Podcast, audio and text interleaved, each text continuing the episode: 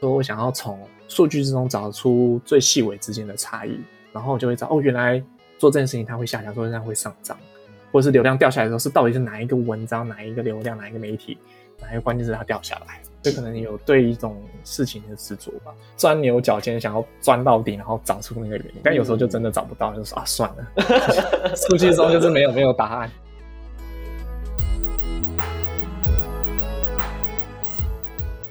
旅行之爱，旅行未来。大家好，欢迎收听由 Urate 数位人才媒合平台以及职涯实验室所共同制作的 Pocket 节目《职涯旅行家》，我是 Ray。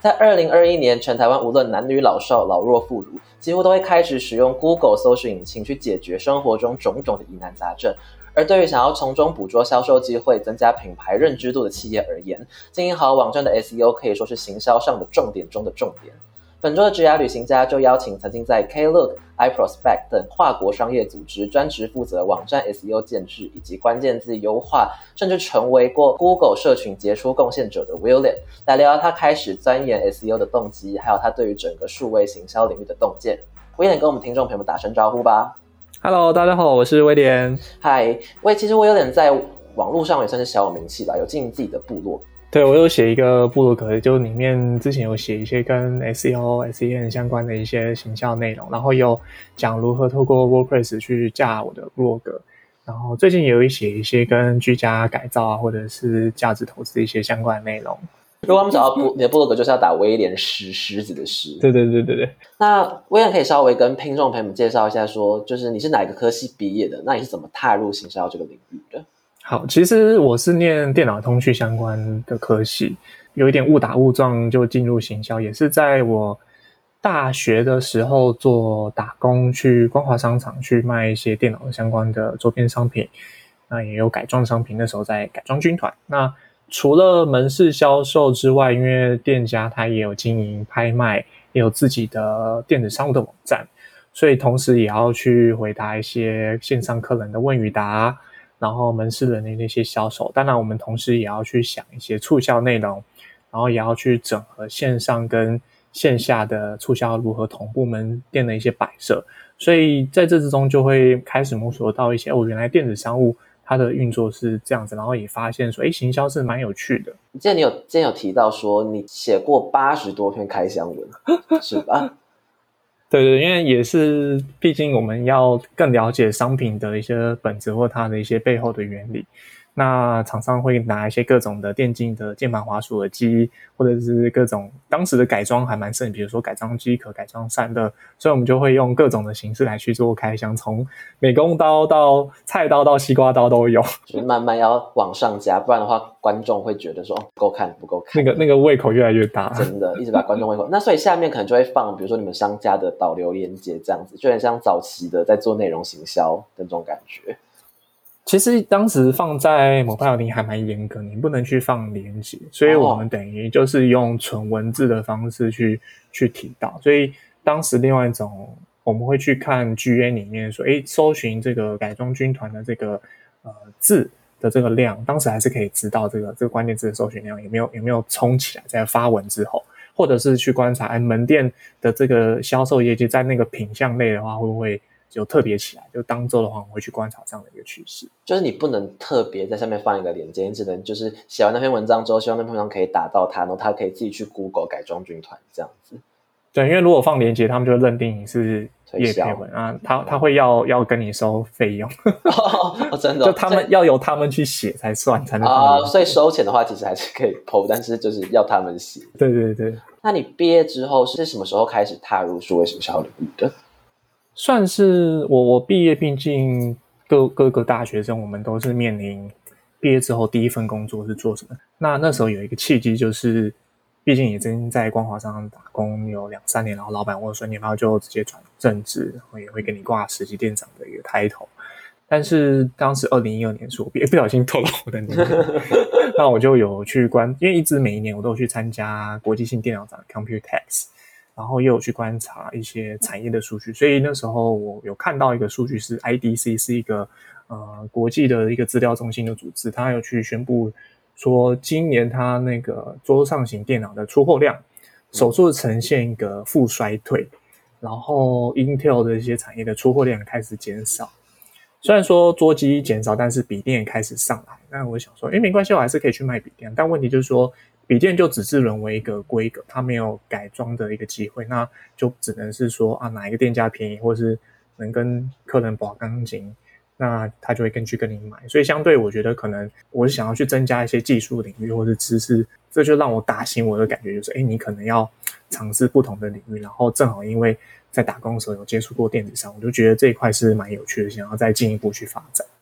OK，然后所以你后来就加入了一间负责做论文，它是论文的什么？哦，它是论文的一个翻译公司，英英文编修。他一开始也是找 IT 的人员，然后也要去操作他们的数位行销的广告的预算，大概是三万块。然后就一开始没有操作过广告嘛，因为毕竟之前只有写文章，但是略略懂。电子商务怎么去运作？因为他们也是有一个自己的官网，然后会接受一些硕博士的一些订单表单，然后提交，所以一些基本的这些网站的功能也会有自己也去修了一些跟网站设计一些相关的课程。在我毕业的同时，嗯，所以那时候就跟我老板说：“OK，我应该可以，但是我还没有这样经验，希望你们让我从中去学习。”然后他们也说：“OK，没问题。”他就也相信你这样子。那你进去之后，就是主要的业务内容有哪些范围呢？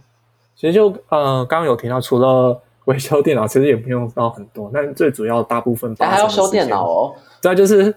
兼 IT 又兼那个数位行销，所以是 I IT 兼数位行销。然后我觉得 IT 反而比较难找，就数位行销的话，其实很多东西都可以学，但 IT 的话，反而是这个稀缺性让你找这一份数位行销的工作。连连主机也要去照顾，然后 ERP 系统去照顾，导入新的系统也要去当兼当 PM，还要当厂商之间的桥梁，还要跟内部。讨论说需要什么样的功能，等于是这个人很好用的感觉。天哪！然后你还要负责投放广告，对，同时间还要去学学习。一开始还不会学，还不知道怎么去投，嗯，投关键字啊，投各个媒体的，或者是制作 EDM，这个都是重重新学起来。那你那时候需要产自己产内容之类的吗？嗯，倒是还好。内容的话，会是由英文的编修师或者是翻译师来去做撰写，因为那个是比较偏一些呃技术的技术的文章为主。OK，那但还是你就是要帮他们做可能关键字的优化，然后还有网站设置的 SEO 优化这些。一开始是完全不太会，然后因为他们正好要做官网的一个转换，转换到 WordPress 上面，那也因为一个转换的不不良，就是没有有一些东西没有设定好，再加上演算法的一些改变，然后。有曾经有突然就是有一些主要的关键词，比如说论文翻译、英文编修，就突然消失了，就在首页地方。然后那个月的搜寻量，其实它那个转换率是很蛮高的，可能有到五到十 percent 不等。所以突然消失的话，哇，我们的那个业绩就突然大跌。然后就是要用那个服务才去搜寻那个。真的，因为而且那个非常的竞争。你现在看到关键字版位的话，基本上都是满的。那除了关键字版位之外，当然，它也是很贵嘛，所以还是会靠一些 SEO 的那个排名来去支撑一些流量。那所以那个时候怎么解决这一件事情呢？有点算是我们除了老板，我们那时候进到会议室那时候，看到老板紧张，就说他就说 I got to feed these people，然后他说刚刚去跟财务呃请他们去银行借了一笔钱，然后要先去付员工的薪水，然后。再把原本的广告预算从三万块再加到五万块，嗯，因为现在我跟你排名都已经不见了嘛，所以只能用关键字广告来去弥补。那同时间我们也要去检查说我们刚刚转移的网站出了哪些的问题，所以正好这个契机去发现到有一个 Google 的论坛，它是首选论坛，可以去问上面专家，诶，这些东西怎么去设定呃？网站出了哪些问题？然后关键字品质分数是什么？也是这样子原因才去。透过这个论坛，然后得到一些答案，甚至从国外收集一些资料，然后再整个重新赶快在一到两周内再把它修复回来，排名才陆陆续续变回来。所以也是那个时候接触到 Google 的社群，然后就慢慢在上面开始，可能自己提提问题之后，后来就慢慢变成在上面可以回答别人问题的人这样子。对对对，一开始就真的是我问问题，居多问了十次、二十次、三十次。到了一百多次的问题，这还蛮多的。到一百多次哦，现在现在累积起来应该有三百三百多个问题跟答案都都有混杂在里面。哦，然后慢慢就回到说，哎，我发现有些问题是我可以去解答的。那也因为这个契机，才开始接触这个谷歌的社群。然后后来他们就寄信来跟你说，哦，你现在就是一个杰出贡献者了，这样子。没有没有没那么快啊，就也算是在那个论坛上面。问问题，然后回问题，从一五年一直回到一七年，嗯然后突然有一天就收到 Google.com 的信，就说：“哎，你要不要加入这个杰出贡献者计划？”那他现在改名叫产品专家了，那就是你就继续做你现在的事情，然后他就只是问 yes 跟 no，我就说：“哦，当然好啊。”感觉就很厉害。我记得那个你网站上面有写过，你去参加，就是去新加坡参加他们那个杰出贡献者大会的游记之类的。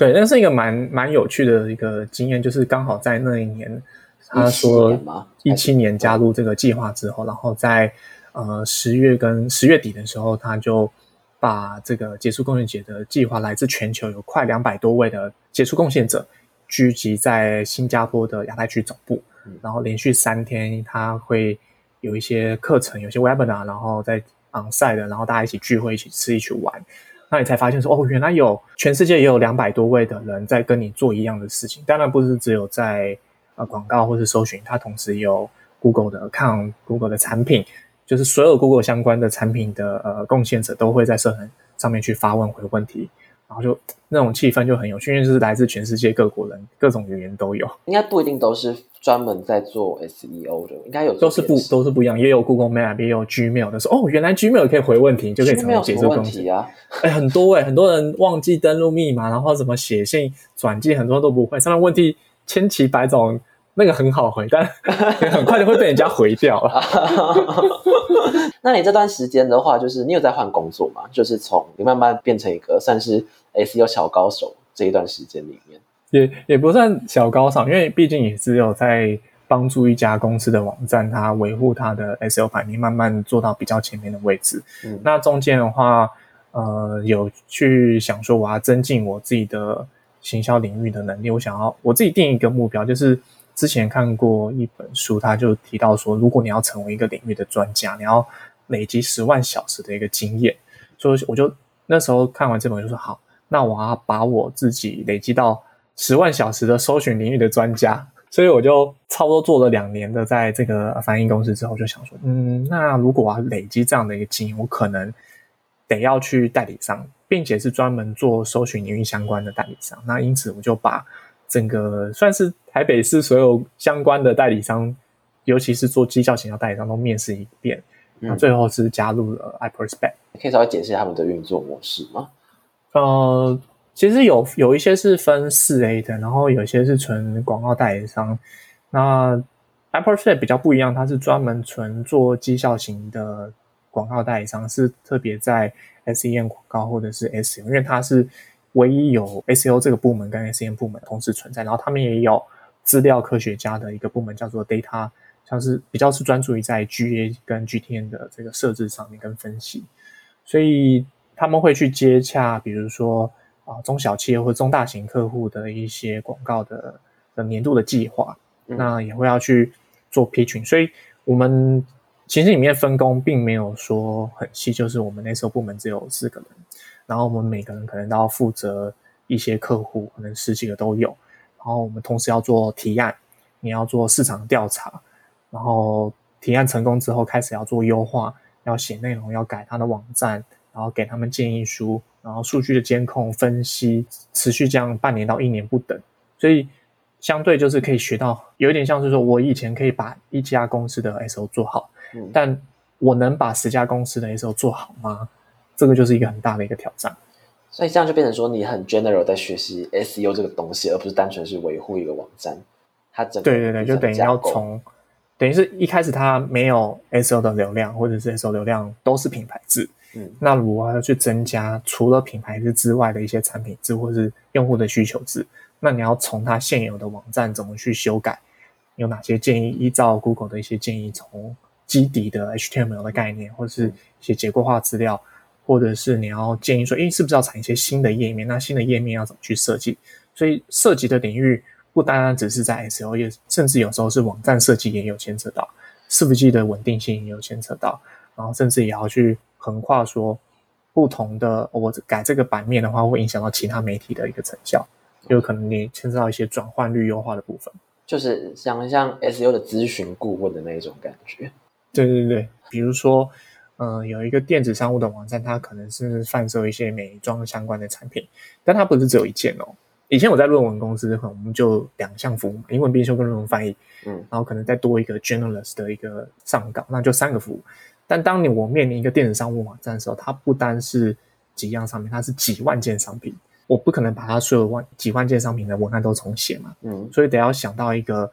可以系统化并且可以 scalable 的一个扩展方式，去把它所有的商品的排名都往上提升，并且符合 Google 它搜寻群的一个优化的一个建议。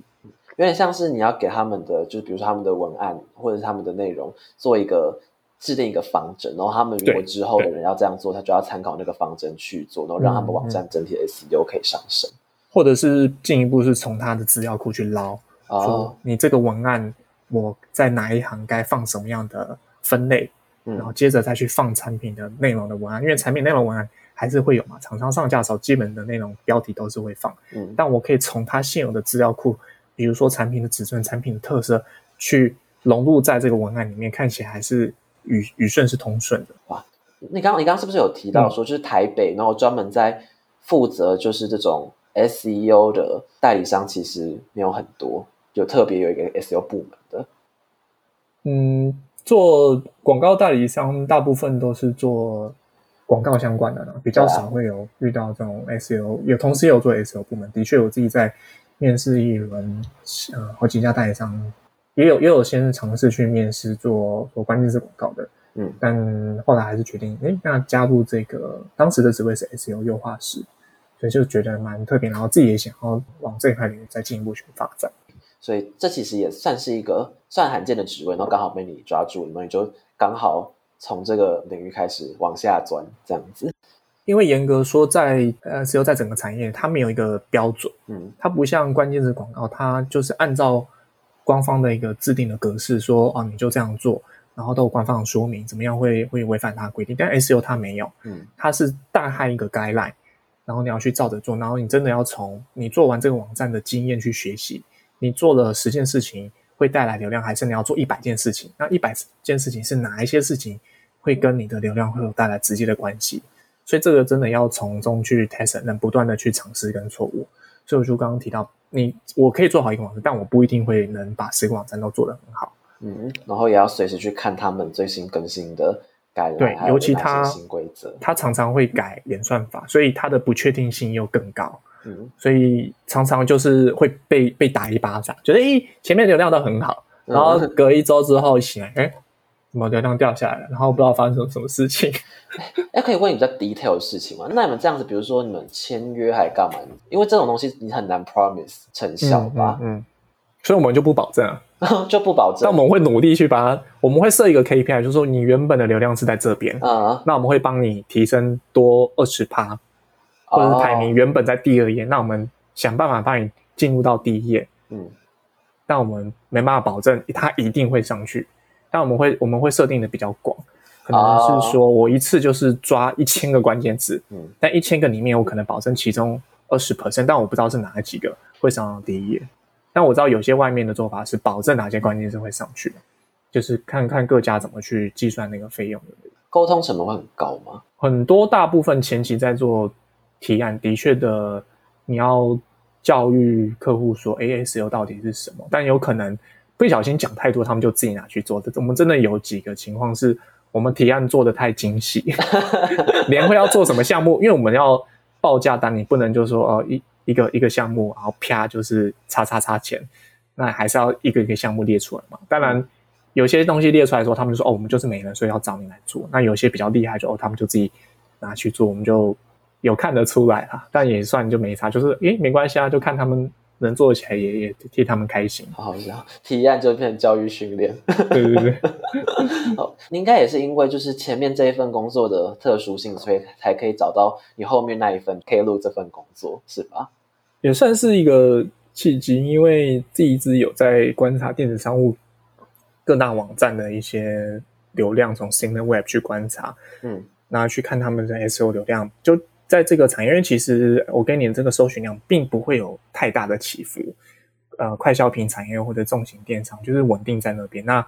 有些网站它的排名就已经很好，你要再超越它，相对是比较难，因为它的体质已经很好。那可能有些排名上去，那我那时候就观察到说，哎，我就跑去一个机会跑到大阪环球影城去玩，然后就用了 K 路他们的 App 去订了一个票，我在他的游园大阪环球影城的面前门的面前去订一张票，过几秒那张 QR code 进来然后哔就扫进去了，就说哇塞，这也太方便了吧！因为以往我们订买门票，你不是要去柜台去买换成门票，然后。还有呃，可能信用卡不能用，然后还要拿钱，然后再去重新再排一次。不用，他就直接去排。在排的时候，我就顺便买票，就 B QR code 扫进，我就发现，以那时候二零一七年已经，我那时候是这样定义，就是科技正在颠覆这个旅游的产业。嗯，以前是我们要敲敲门才可以去订，才可以去知道这个房间有没有空。现在不用，可以用 Booking 或勾搭。那 clook 它也是算是开始进入是专攻在景点门票这一块，当然竞争对手也是。所以就是你一次的使用者体验，就整个完全被这间企业圈粉，完全是。然后并且也去看到说，哎，这网站我用 Cinnamon Web，它的那个流量怎么每一月都在节节攀升？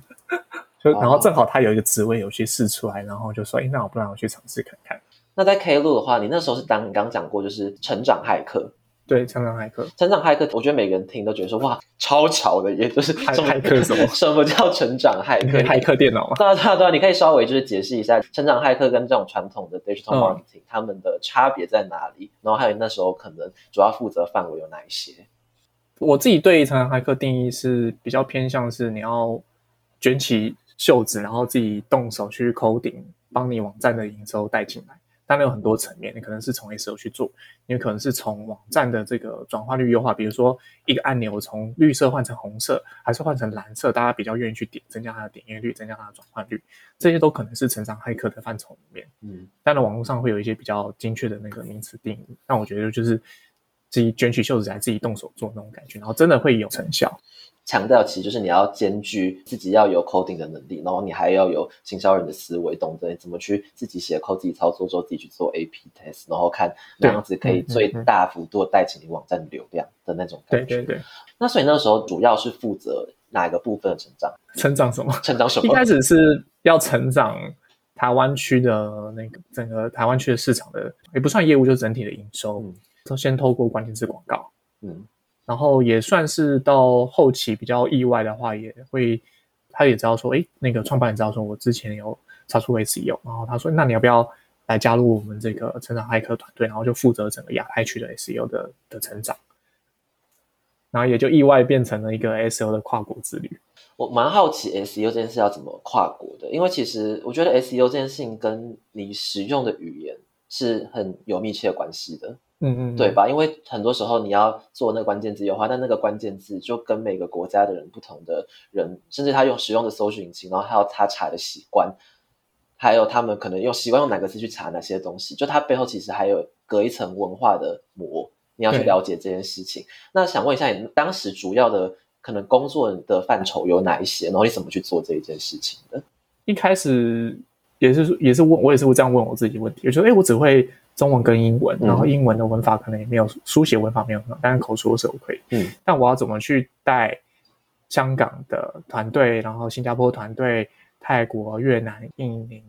然后韩国这些团队去做 SEO 呢？嗯，虽然说可能大部分都是用 Google 搜寻引擎，所以我得要想出一个系统化的一个解决方案。就即使我不懂当地的语言，但我们的共同语言是英文，所以我会用英文来去跟他们解释说：哎。先去看 Google 的搜寻引擎的原理，让他们先了解这运作的原理是什么，教他们怎么去找到对的关键字，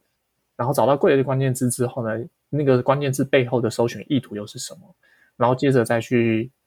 因为他们都是写产品文案的人，教他们怎么去写一个啊 SEO friendly 的产品的文案，然后进一步是我帮他们做全部语系的一个呃监控，他们写出的文案啊，以及对应的关键字这排名有没有起来？所以等于是我要去，除了帮他们做教育训练之外，做网播领之外，然后也出了好几份的不同的版本的 guideline，然后以及要去监控说，哎，他们真的做完之后排名有没有起来？所以反而是在这一块怎么去引导他们，以及怎么去规划一个一个比较好的完整性啊，去可以跨语，以后有上日日语啊，或者是欧洲语系的话，都可以这样的方式去进行。你那时候教他们，所以你有算是你出一份自己的教材吧，类似教材对对，完完全是。做了好几份。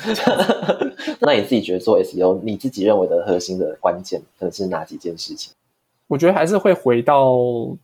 最开始初衷。我会，我每次在去做内部教育训练的时候，我很喜也会跟他们讲，有本书很不错，叫《What Would Google Do》。那他也是在讲 Google 他怎么去想一件事情。那他虽然说没有讲到太多 SEO 的原因，但是啊，也去讲 SEO 它搜寻引擎 Google 他们的初衷。他有去讲说关键字广告是怎么从一个冰箱上面的纸条衍生出来的的这个故事。嗯，那同时我也去。在第一堂课在教给我同事的时候，我都会讲，哎，它背后的运作原因是什么？有点像是马斯克他们再去强调，就是第一性原理，就把现有的事情重新拆解。他说，为什么人们要去搜寻？他们的需求是什么？他们的需求面，他们背后搜这个关键字能满足什么？那你的文章你要帮助他达成什么样的目的？那我们这家公司可以旅以旅游电商来讲，可以帮旅客完成什么样的事情？因为我我要制定一个。七国语言都看得懂的文件嘛，当然是英文去写，但我还是会去了解他们的语言的文法的差异。比如说日日文跟韩文的语言跟是完全跟其他语言文法不同，嗯，所以可能不能用用英文或中文的那一套。我是有写英文跟中文的的一个概览给他们，但是核心的的理念会是一样。但韩国又不一样，他们是用 Naver 的浏览器，所以我觉得最主要是能帮助到当地的内容团队，他们真的能去。我我一对一这样去带他们，会有一个 workshop，然后真的就飞到当地，嗯，然后去引导他们，怎么做关键字的查找，然后怎么做关键字的分类，然后怎么怎么找到关键字背后的 intention，写内容就交给他们，因为他们很会写内容，他们就是这一块的专业领域。但是我就教他们说，你要什么地方要带到这个关键字，为什么要这样带？因为怎么去找到常文的关键字，而不是带到越多越好，因为他们问很多问题，说，哎，我是不是用五百次就可以了？这样 我就找到说，当然不行啊，当然还要讲到一些。演算法，它会去怎么去找出那些你你做一些黑帽什么，比如说你复制一堆关键，但是没有什么用。嗯，所以真的让他们去理解这个概念，然后真的去应用，然后成效出来的时候，哎，你们写的文章这些关键字真的排名都上去了。我们会做每一周、每个月的这个 review，然后他们就真除了自己有成就感，他们就说哦，他们的能力被认可了，因为他们其实以内容产出或是文案撰写，就只知道就是一直写内容，那他们的 KPI 可能就是有。一天要可能写个十几二十篇的的产品的文案，但他们发现，哎，他们写的产品文真的也会帮助到公司的流量的成长、营收的成长。嗯，他们就是，哦，他们其实也是有一些呃 effort 在里面。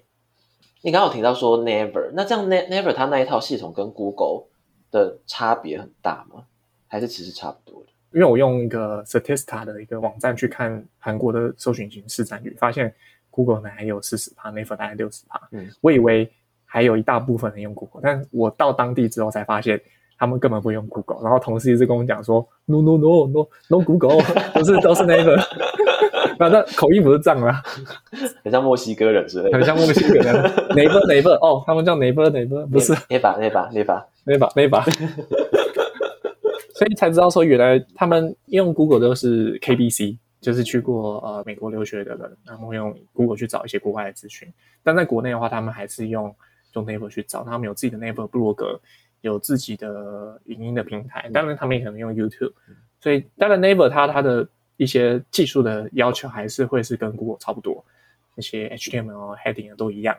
但是在内容操作上面的话，他们就得要把文章放在格，他们放在放在我们原本放在自己的官网的 blog，，可能就没有太多的效应在面，因为他们会比较去他们自己的 ecosystem。有点像是百度，他们就招出自己大陆，然后 Naver 就是完全，你就要用 Naver 的所有的，嗯，文章就放部落格，然后影音就放他们的影音平台，YouTube 也是可以，然后他们还有其他跟 Naver 的 knowledge，还有 Naver 的 restaurant，就是很多的，你就要用它的 ecosystem，那这样子的话，它的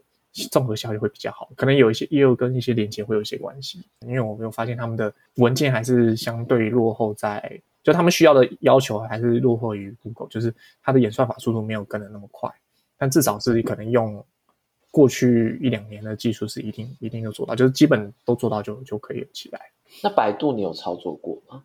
我就没有了。百度基本上我到到深圳的时候，他没有跟我讲，百度不需要操作啊，就买关键字就好了，因为第一页全部都是关键字广告。天哪，哪有地方容着你的搜寻器？他们大部分都是操作小红书为主。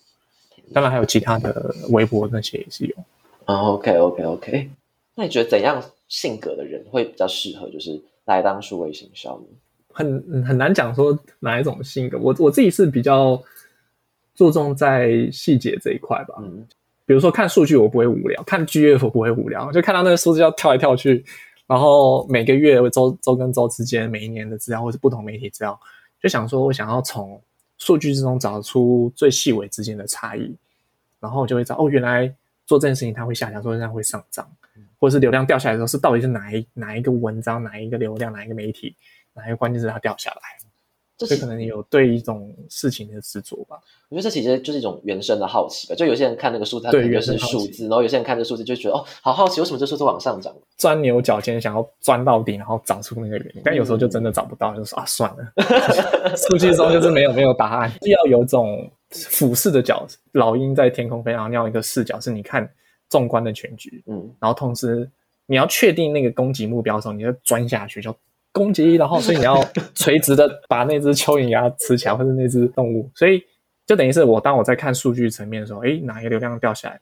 那我真的确定它有跟这个产业，比如说演算法改变了。好，那我就确定可能这个跟 S 有关系，那我再去研究这个流量到底下降原因，然后一直去看不同的次要的维度，因为一旦钻下去的话，你就没有回头了，你只有冲一次的机会。所以你就是要挑足够重要的点再钻下去，不然的话没没事。如果你觉得那个无伤大雅或干嘛的话，那你就这样忽略过去就好了。也是要有时候还是要往下钻，可能一半以上也是可以，就是把自己会变成是梯形人才那种感觉。你你横向面你你都会，然后嗯垂直的一些专业能力也是也是会有。你刚刚提到梯形人才，因为我觉得行销其嗯实要成为梯形人才还蛮重要，因为像你可能因为你在做任何公司，它可能你很多东西都要负责学会去操作，包含广告、包含搜寻引擎、SEO、SEM 等等的，然后你就是选择 SEO 这块东西，就是钻下去。然后像老鹰一样，就是把里面的虫子什么都摸个很透彻之后，然后之后再争取到后面可能包含 K 路的工作。那我想问一下，就是说，因为像比如说，可能很多人当这种 in house，像我本人啊，平常要做很多事情，比如说要操作社群，然后可能也要看关键字，然后我可能自己要写内容之类等等的。那你会建议说，要怎么分配那个你在某个特定平台上面的关注程度？我觉得还是要专业，还是要分工了，因为之前也是毕竟是待过，就是这种中小企业翻译公司，就什么都要做。嗯但我觉得还是要从数据报表去抓到说，诶当你做这件事情，我会我会列出我每一周在这个项目上面，比如说网网站改版花多少时间，然后在媒体的优化上面花多少时间，在研究 S 花多少时间，问语答花多少时间，然后去看到底哪一个媒体它带了流量之后，真的能带来最大的一个呃投资报酬率。当然，数据层面也不是最最绝对的，因为它是有归因的问题。算是在开录的时候，就是真的就做两件事情。我同时要下的关键是广告，嗯我同时也要负责整个亚太区 SEO，我整个人没完全不够时间，我快每一天都在十二小时在燃烧，连续烧了快半年，真的时间真的是完全够。啊，所以后来就专注在 SEO 这一块，因为毕竟要你要跟不同国家的人去沟通，然后你要常常出差，要去做 training，要确认他们的流量都有带起来，然后你只要因为关键是广告只只能做中文嘛，嗯我只能把一个市场带起来。嗯但如果我做一件事情，它可以把整个亚太区市场都带起来，我花同样的时间，那当然这个也是有主管他们去决定说，哎，其实你你既然都有两个技能，那你可能把时间花在是最值得有投资报酬率的地方，那他们也有这样的方式去评估，嗯，然后也是正好是我想要做这件事情。那时候算是蛮大的一个挑战，因为那时候主管就问我说：“你要继续留在台湾的团队，还是你要加入一个全球的成长骇客团队，然后负责在 SEO 的专案上面里面，有点像是那个 Morpheus 问 Neo 说你要吃蓝药丸还是红色药丸，然后我就吞了红色药丸，他就一一个一个不归路了。狂吞，一拿到就吞。那我们节目快到了尾声，那我觉得可以请你稍微分享一下数位行销人目面前最大的挑战有哪些，然后还有哪些事情可能是我们这些做行销可以事先一步做好准备或做好心理建设。我觉得开始变得更碎片化，因为媒体越来越多，然后你要学习东西很多，数据分析也不太只能单靠一个资料的来源来去看，可能 GA 也不够，媒体端也也也有一些资料也没有很完整，所以当然要导入一些更多的数据平台工具啊，或者是 CDP 的一些呃平台去分析，但我觉得还是维持就是你要保持一个获取最新资讯来源的一个管道。然后当然英文原文的是最好，嗯然后有任何的问题就提出来，然后到社群上面去发问。同时也要去想想看，就是在充满机器学习这个年代，你可以，你不是被取代，但是你要怎么去驾驭在，或者你要骑乘在这个机器学习上面，帮助你完成你的一些工作。比如说，报表其实可以自动化，没有到机器学习啊，或者说，诶，透过一些机器学习可以帮助让你事半功倍，完成更多事情。令你在有限的时间下，你要做那么多零散的事情，然后你的数据来源更多的参考的资料。那同时，我觉得就是很多资讯这样冲进来暴涨，然后随时都会有一个产业界的一个改变，那你要要随时准备好。嗯，跳跳离这个产业不是的，海啸来就跳船。对，你要懂得躲起来。那你刚刚有提到说，就是你要有一些自己的获取资讯来源，那你有推荐哪些网站比较好吗？或者是你自己平常关注的是哪一些？自己看，如果是搜寻相关话的话，是看那个 Search Engine Land。Search Engine Land。对它其实不单只有 Search Engine，也会有整个数位行销的产业的最新的测试的动态，因为它它毕竟是美国的网站，所以美国那边最近做哪些的测试都会优先在美国的啊 Google 上面做测试。那会有一些 Search Engine 啊，或者是 Mobile 的，或者是一些 Google 的这些相关的都会有。几乎每天早上起来都会点一杯咖啡，然后就看它最新的资讯，因为它每一个专栏我都会这样翻过。然后再来官方的资讯的话，也可以去多看看他们的 Webmaster 的一个 YouTube channel，它都会放一些最新他们呃 Google 演算法的一些更新，然后它会有影片真人这样去带你，不再是以前死死板板的纯文字而已了。那这些网站的话，就是标注在就是那个备注栏然后有空的话就是稍微稍微把它加到书签里面，然后不要只加不看，大家最爱这样。最后最重要要送给大家就是，我写部落格其实有一个原因，也是要帮助自己的学习，因为我曾经看了一本书叫做。呃，Google 必学的整理术，它里面是 Google 的前资讯长，他患有短期的失忆症，嗯，那他就利用一些方法去帮助，可能我们刚刚讲的话，他马上就忘记了，所以他透过一些方法可以记忆起来。那我的方法是，我透过一些便条纸，或者是就把我学过资讯写在我的 blog 上面，所以它可能是变成我的临时的笔记，可能没有发布。那我重新整理完，我学会怎么去优化网站，学会怎么去把关键字的品质分数提升之后呢，或者学会怎么去价值投资，我就会把它写在发布上面，发布在上面，然后。然后再看看有没有人会跟我回应，然后同时也去摸索，哎，到底怎么样可以再去把我的网站的排名再去提升。所以就是学习怎么去分享吧，因为毕竟拥有知识不是力量，分享才是。对对对对对，应该说，我觉得现在很多人都会抱着蛮功利性的主义，就比如说我做部落格，就是可能想要当自媒体，或者想要赚外快，来干嘛？但我觉得本质上面还是学习怎么去。伴走像牛一样，就是你把草吃进去之后，你怎么把那个东西吐出来，然后是变成你自己的东西，这样才是真的学会了这件事情。真的，OK，哎，那你有推荐，比如说，就是如果我现在当行销，但是完全不会写任何 code，或是不会任何有关于城市码有关的东西，你会觉得先学什么是最好的？因为像刚刚提到说，成长骇客这个工作很大一部分可能是因为有关于技术上面的能力。可以帮你去做加急。嗯、那如果我想要透过学习一些城市语言去帮自己做加急，你觉得对行销人来说，哪项可能是最实用或最常用到？哦，以数位行销人员要学习哪一样的事情最有帮助？我当时是先我不会网站，所以我就去学如何网站架设跟 WordPress 这一块。就哎，就最基本的 Codecademy 上面的 HTML 跟 CSS 的那两个课程。大约花个几天时间，应该就可以破关，因为它是用破关形式的哦，好赞！所以帮我建立网站技术的一个基础。然后原来网站是这样成型，然后看你要不要再往更深入的情况去发展。有这个基础之后，你之后再数位行销，然后别人跟你讲哦要买什么扣要买什么 GTM，那什么 GA，哦都还好，就 JavaScript 贴上去就可以了。然后资料会延迟，当然再去再了解说为什么资料会延迟，server 端的跟浏览器端的就比较是理论的这些基础，当然可能也是跟我本科系有关，有有修过一些电脑的基基础一些计算机概论，但后来还有是翻一些网络的文章，才知道哦，原来它背后运作的原理。OK，所以破关式的网页基础架设学习课程，好，也可以也可以贴在下面，大家如果有空的话可以参考一下。我没我没有收业配。OK，那我们今天的节目大概就在这边告个尾声。你有什么想要宣传哪一些事情吗？比如说你最近有写什么新的文章？东西可以可以去看我那个价值投资或者是房间改造。大家大家在家闷的话，可以改造自己的桌子啊。好好，那威廉的部落格 的网址放在下面，大家记得去帮他赏个光，点个赞。那我们今天的节目就这边告个尾声，谢谢谢谢瑞，谢谢职涯旅行家，拜拜。拜拜。